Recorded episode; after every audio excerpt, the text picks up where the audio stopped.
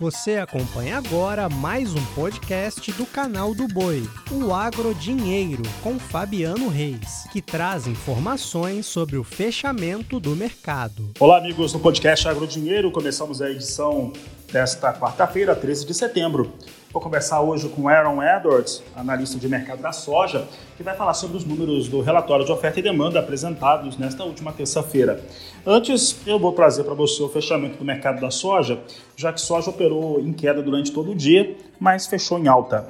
Posição de novembro, 13 dólares e 51 centes o bushel, alta de 0,33%. Janeiro, 13 dólares e 67 centes mais 2 o bushel, alta de 0,37%. Março, 13 dólares e 76 centes mais 4 o bushel, alta de 0,42%. E maio, 13 dólares e 72 centes o bushel, alta de 0,38%.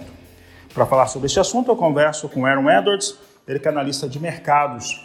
E Aaron, nós queremos saber por aqui se esse relatório apresentado ele foi baixista para o milho mesmo, apresentou uma produção maior, trouxe redução na produtividade de soja, na produção da soja norte-americana. Como é que você avalia? Qual que é o peso desse relatório?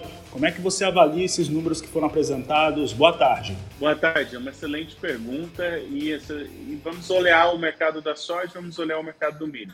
Falando sobre o mercado de soja, os números não foram muito diferentes do que o esperado, mas na ausência de motivos para elevar o preço, na minha opinião, o que aconteceu ontem e segue até hoje é uma queda técnica. Não conseguiu manter a sustentação, não teve é, aquela famosa fala que o, o bull market, né, o mercado touro, o mercado altista, você precisa ficar alimentando. Aí não alimentou com nenhum dado novo, aí pesou e aí tem uma queda técnica, mas hoje nós já estamos batendo no suporte. Então a queda para o preço de hoje não, não surpreende, não me assusta. Além desse nível, se continuar caindo, aí, na minha opinião, é motivo de, de preocupação no mercado de soja. Mas, pessoalmente, eu não. Estoques muito apertados nos Estados Unidos, ainda tem que produzir no Brasil, na Argentina, no Paraguai, então ainda tem muito chão pela frente eu acho bem provável que nós vamos achar sustentação por volta desse preço em Chicago e com chances de maiores altas dependendo do, do andar da carruagem. Então, para a soja, esse é o cenário. O milho é um pouco diferente. Tá certo, Aaron. Aaron, e falando de soja, eu estava olhando aqui, inclusive, os dados do, do relatório. Né, nós tivemos algumas informações interessantes. Primeiro, essa que se apontou é, é um fator é, interessante de ver porque houve redução tanto no estoque inicial quanto no estoque final norte-americano. Então é um número importante de se olhar também. Também vimos ali uma redução na estimativa, uma redução leve, mas uma redução na estimativa de exportações. E a expectativa de importação e consumo lá na China tem uma melhora. Como é que esses dados, eles e quando que esses dados vão ser absorvidos pelo, pelo mercado, pensando que a América do Sul ainda está muito longe de ter uma safra 23-24. Exatamente, é, e você acertou na mosca. Nós estamos em um, um ambiente em que nós temos soja de safra nova competindo com soja disponível no Brasil. Esse cenário não é novo, acontece com muita frequência, que você tem a soja de safra nova nos Estados Unidos competindo com soja disponível no Brasil. Mas tem duas grandes diferenças desse ano. Número um, o inventário de soja no Brasil é o maior que já esteve por esse período do, do ano. E número dois, a safra norte-americana é curta e o produtor norte-americano está vendido muito agressivamente. Então é uma grande pergunta quando a demanda chegar, porque na minha opinião não é se vai chegar, é quando. Quem que vai receber as exportações é, com mais, né, quem que vai ser mais competitivo? É a soja disponível no Brasil ou a soja é, em Chicago? E para o produtor brasileiro, a notícia boa, na minha opinião, em relação a isso, é que se a demanda for para o lado do Brasil, aí você vai ver na minha opinião, recuperação forte do prêmio, porque você vai ter que pagar um a mais se você quer manter essa soja dentro do Brasil. E se for a demanda for para os Estados Unidos, você vai ter altas em Chicago. Então, de uma forma ou de outra, eu acho que a soja disponível no Brasil tem chance de continuar essa recuperação que vem desde meados de junho e julho.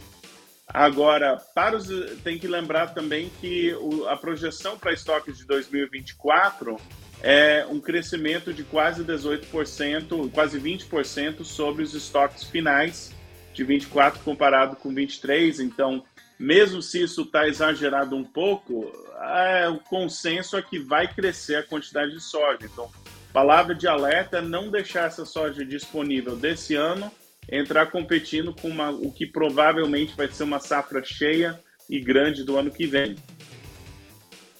Tem para resumir até para o nosso telespectador, produtor de soja brasileiro, está de olho, está né, tá comercializando, ele tem visto alguns preços que são sinalizações melhores. Não é como no começo do ano, mas aquele fator ele já perdeu, não tem como você recuperar aquilo que não foi comercializado no tempo que poderia ter sido, mas deve apresentar ainda algumas melhoras de preços e isso significa que ele deve seguir vendendo e não esperar competir com a própria safra brasileira, que aí o peso seria muito grande, seria muito forte. Eu acho que esse que é o pensamento.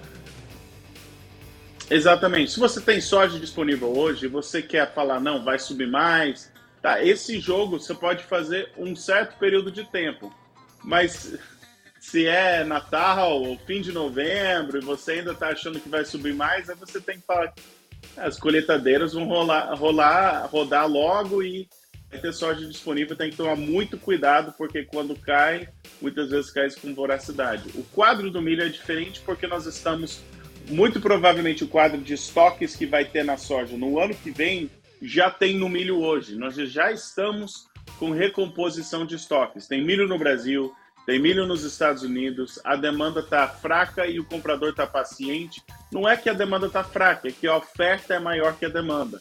É, e o comprador está paciente. Então, esse é o quadro do milho, é um quadro um pouquinho mais de pessimismo, no sentido de não estar tá dando para recuperar o preço do milho porque os estoques estão maiores. Mas é, é natureza das commodities, né? Para mim, a, a, o bom disso é que o comprador que tem tido dificuldade de comprar milho barato por muito tempo está tendo sua vez e todo mundo tem que ter sua vez no mercado. O segredo é aproveitar, é, fazer o mercado trabalhar a favor da sua operação. Muito bem, Aaron. Aaron, é um fator que, inclusive, eu tenho conversado, nessa semana a gente já conversou com alguns analistas de mercado que trabalham mais voltados para os insumos em relação a fertilizantes. E a pontuação que eles, que eles colocam é que a relação de troca, por exemplo, com a soja está muito boa, já aconteceu aqui para o Brasil, o material está todo pronto para fazer cultivo, e deve haver uma redução no milho, né? O milho aqui em segunda safra, mas lembrando que é a mesma área, então ela acaba aproveitando um pouco daquilo que foi investido na soja. Mas enfim, eu estou trazendo essa, esse cenário que foi apontado durante essa semana aqui para te perguntar o seguinte: tendo em vista estoques muito maiores para a safra 23, 24, uma produção também que chega forte nos Estados Unidos e outros países que também produzem milho, vindo com estoques mais altos, é natural que haja um desinvestimento e como que fica essa produção de milho nesta próxima campanha, principalmente aqui na América do Sul? É uma excelente pergunta. É, por ser milho pelo, pelo milho safrinha ser responsável por 75% da produção de milho, para mim ainda tem muito chão para correr antes de falar que vai ter mais ou menos milho no Brasil em 2024. Até mesmo para os Estados Unidos, que planta antes do, é, do Brasil, do milho safrinha, no, bom, o milho safrinha é plantado antes, mas até mesmo para os Estados Unidos que tem que escolher entre soja e milho, você está cedo, na minha opinião, para fazer essa projeção. Então, tem muito chão para correr, muito pode acontecer no preço, mas é importante pontuar que nem você falou que no cenário atual não existe um incentivo para produzir milho. Então, aí que aquela fala que o mercado tem que operar para garantir que a oferta e a demanda se controlam. Então, se não dá para produzir milho com o cenário atual, você vai ter que ter uma recuperação no preço de milho se você quer mais oferta da América Latina. E não tendo essa recuperação, você vai ter uma é, vai ter que ser atendido pelo mercado é, norte-americano ou europeu, né? Você vai ter que atender de outro lado. Pessoalmente, antecipo uma mudança no quadro de preços de tal forma que o Brasil vai sim ainda produzir uma quantidade razoável de milho safrinha.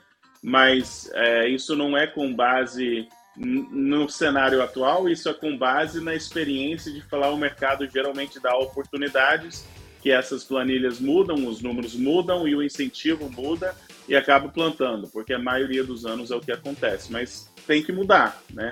Esse milho de, de 40, 50 tá, tá complicado para muitos. Ou os insumos vão ter que cair, ou o preço vai ter que subir. Obrigado, Aaron. Uma ótima tarde a você e uma ótima tarde a todos que acompanharam o podcast Agrodinheiro. Você acompanhou o podcast Agrodinheiro.